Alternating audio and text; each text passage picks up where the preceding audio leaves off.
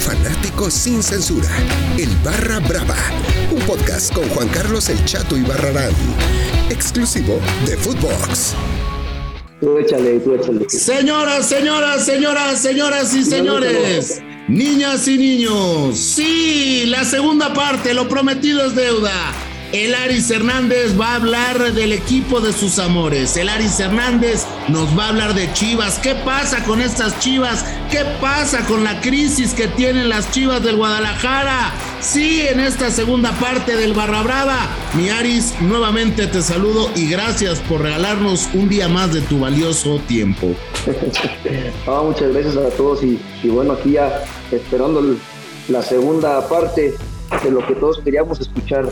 Eso es todo, eso es todo. Oye, Aris, ¿qué, ¿qué diferencia hay del Chivas que con huevos, porque no hay otra palabra, que con huevos salió adelante, ¿no? Empieza, llega Matías Almeida, empiezan a perder las críticas, Chivas, Chivas, y ¡pum!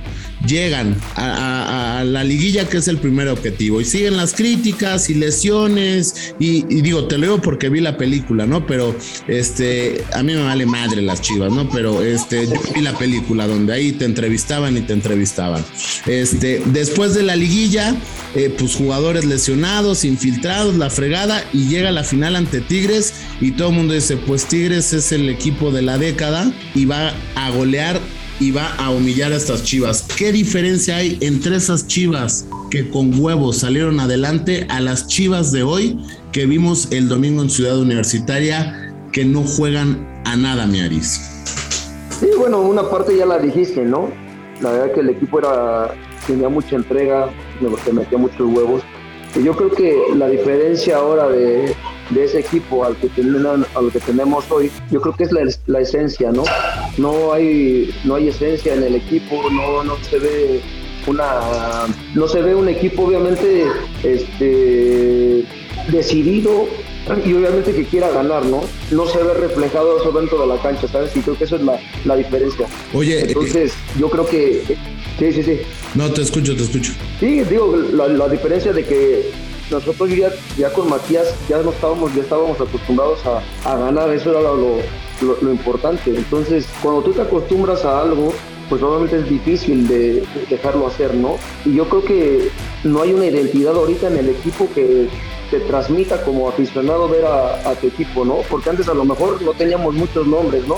pero el equipo reflejaba intensidad, ganas de querer ganar un partido y prácticamente eh, yo lo estuve viendo el partido, el primer tiempo dije ya van a quedar 0-0, no lo veo más.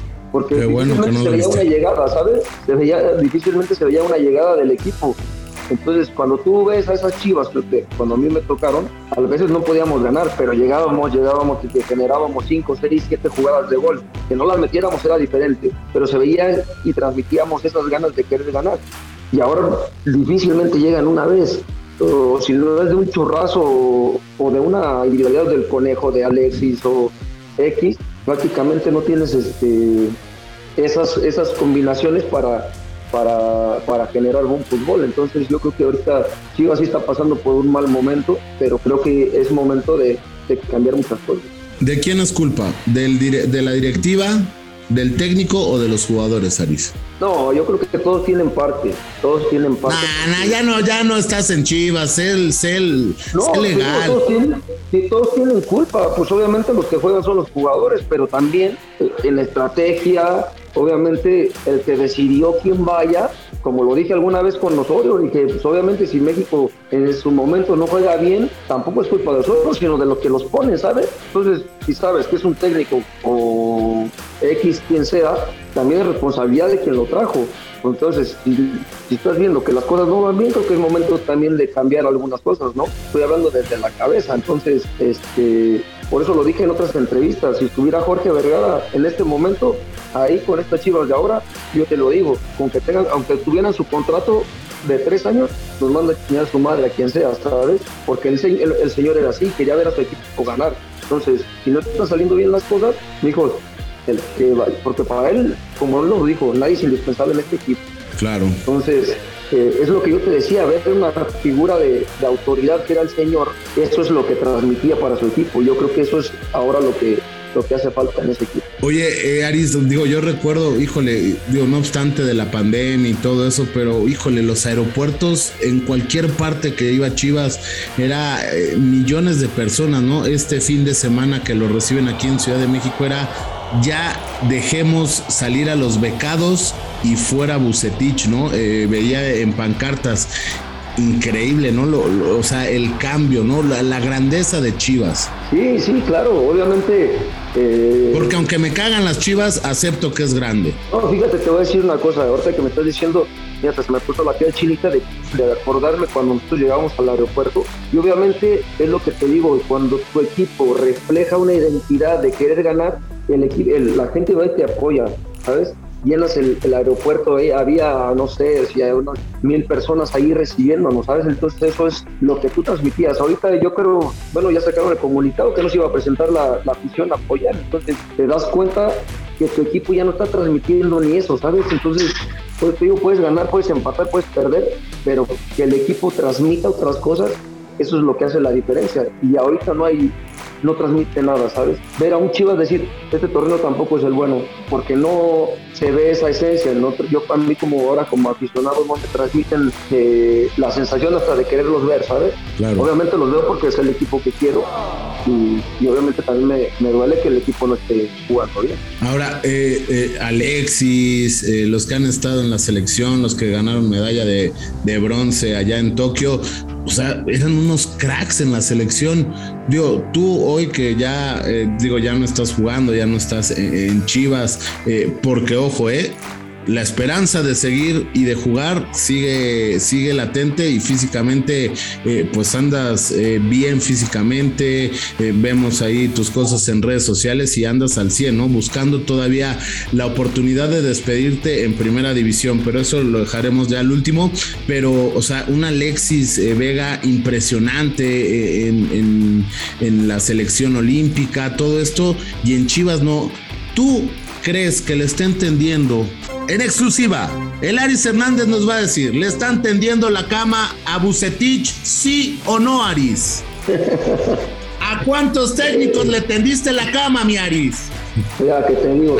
Hasta se nos fue el internet. Estoy agarrando señal, carnal. ¿A cuántos, a cuántos técnicos le tendiste la cama, mi Aris? No, no, no, la verdad que a ninguno. Siempre he sido muy profesional en eso y yo te digo, yo soy así porque a mí siempre me ha gustado ganar. Y obviamente te pueden dar o no los resultados, pero de diferente manera. Digo, hasta para perder hay forma, ¿sabes? Y, cuando un equipo entra a la cancha a ver las nalgas, pues prácticamente no transmites nada, ¿verdad? Pero tú, crees, que, ¿tú crees que le están tendiendo la cama a Busé? No, no de esa manera, de tendérsela así, pero yo creo que también ya es un momento también de que pues la gente de arriba que toma las decisiones se dé cuenta que el equipo no transmite nada y que tampoco juegan a nada, ¿sabes? Jugamos con un miedo a, ya nada más a, a empatar, a no perder, porque para ganar no, vamos a no perder.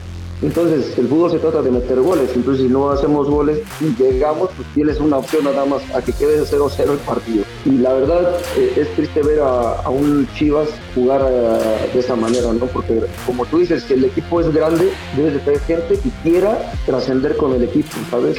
y yo creo que ahorita no es el, no es el caso. Oye, y, ya por último, ¿ves a estas chivas en liguilla? Y califican 12, lo mismo que no. Pues quién sabe, ¿eh? Eso te digo, si no, pues seríamos una vergüenza, ya hay que ponernos una, una bolsa de papel. Califican dos, entonces yo creo que tienen que entrar sí o sí. Si no, si no califican, deberían de irse todos desde la, desde la directiva, desde eh, técnico y todo. Pues no sé si todos, pero yo creo que muchos sí, la verdad, porque entonces si no estás con un estás con un equipo grande y estás pensando en no calificar y califican 12 y no calificas, creo que te tienen que ir bastante y yo creo que eso es la eh, que sí debe de haber esos cambios porque necesita haber otra, otra gente que sí quiera eh, estar en ese lugar y que quiera demostrar y trascender con el equipo. Pues ahí está. Y ya por último, ¿te gustaría retirarte en primera división? ¿Sigues en búsqueda de, poderte retirar en un equipo de primera, no, me Aris? Sí, claro, obviamente ese es este, mi sueño. Por eso trato de mantenerme bien todavía.